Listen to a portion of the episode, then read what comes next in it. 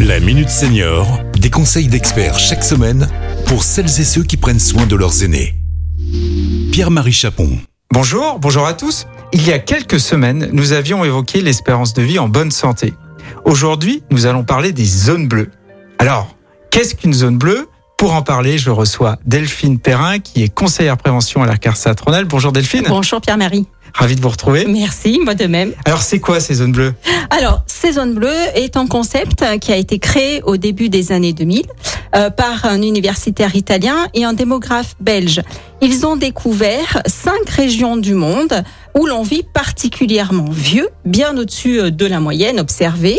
Euh, et surtout, ce qui est remarquable, c'est que ces personnes vivent très longtemps en bonne santé, voire en très bonne santé. Alors, faites-nous voyager. Où elles se situent ces zones bleues? Alors, il y a tout d'abord la province de Nuoro en Sardaigne. Vous avez également l'île d'Ikaria en Grèce, l'île d'Okinawa au Japon, la péninsule de Nicoya au Costa Rica et Lomo Linda en Californie. Il les nomme ainsi tout simplement parce qu'ils délimitèrent au feutre bleu euh, ces zones sur la carte, tout simplement. Alors, quelles sont euh, les caractéristiques de ces régions? Alors, tout d'abord, leurs populations sont très différentes de par leur culture, leur religion, leur mode de vie.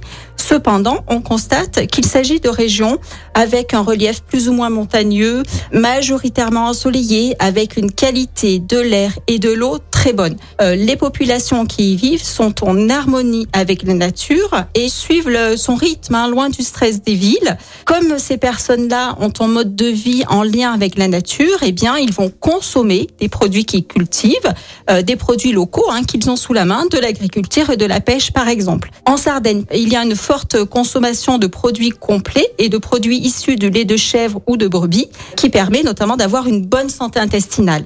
À Icaria en Grèce, c'est le régime méditerranéen à base de légumes, de poissons et d'huile d'olive qui est à la base de cette alimentation.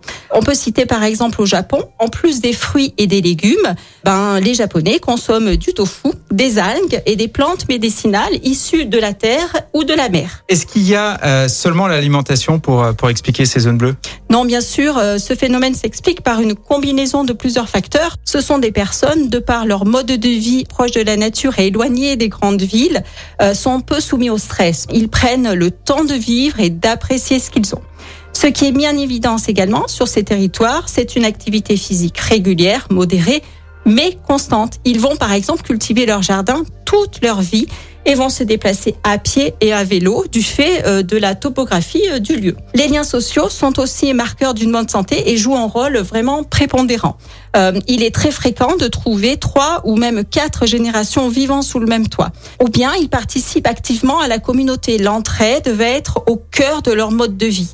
Cela permet le sentiment d'utilité, de garder une vivacité d'esprit, de transmettre aux autres générations et de ce fait de garder et d'entretenir sa mémoire et surtout de donner un sens à sa vie. Merci beaucoup euh, Delphine. On voit bien effectivement bah, que la prévention euh, doit être transversale et finalement touche à la fois l'alimentation, euh, la manière de, de, pratiquer des activités quotidiennes sportives, la, la, lutte contre le stress et tous ces éléments-là. Et c'est un petit peu tout ce que tout ce qui est développé au niveau de la CARSAT, au niveau de vos différents ateliers. Oui, on peut dire que même si on ne fait pas partie de ces zones privilégiées, eh bien le fait, on peut toutefois adopter des comportements qui vont être protecteurs, tels que vous l'avez dit, hein, c'est aussi une combinaison d'ensemble. C'est vraiment un mode de vie le plus simple possible. Bon, bon on va essayer de, de faire en sorte que nos territoires soient aussi prochainement un territoire bleu, une zone très bleue. Bien. Et euh, à très bientôt, Delphine. À très bientôt, Pierre-Marie. Cet épisode a été rendu possible grâce à la CARSA Tronalp, Caisse d'assurance retraite et de la santé au travail, expert du bien vieillir.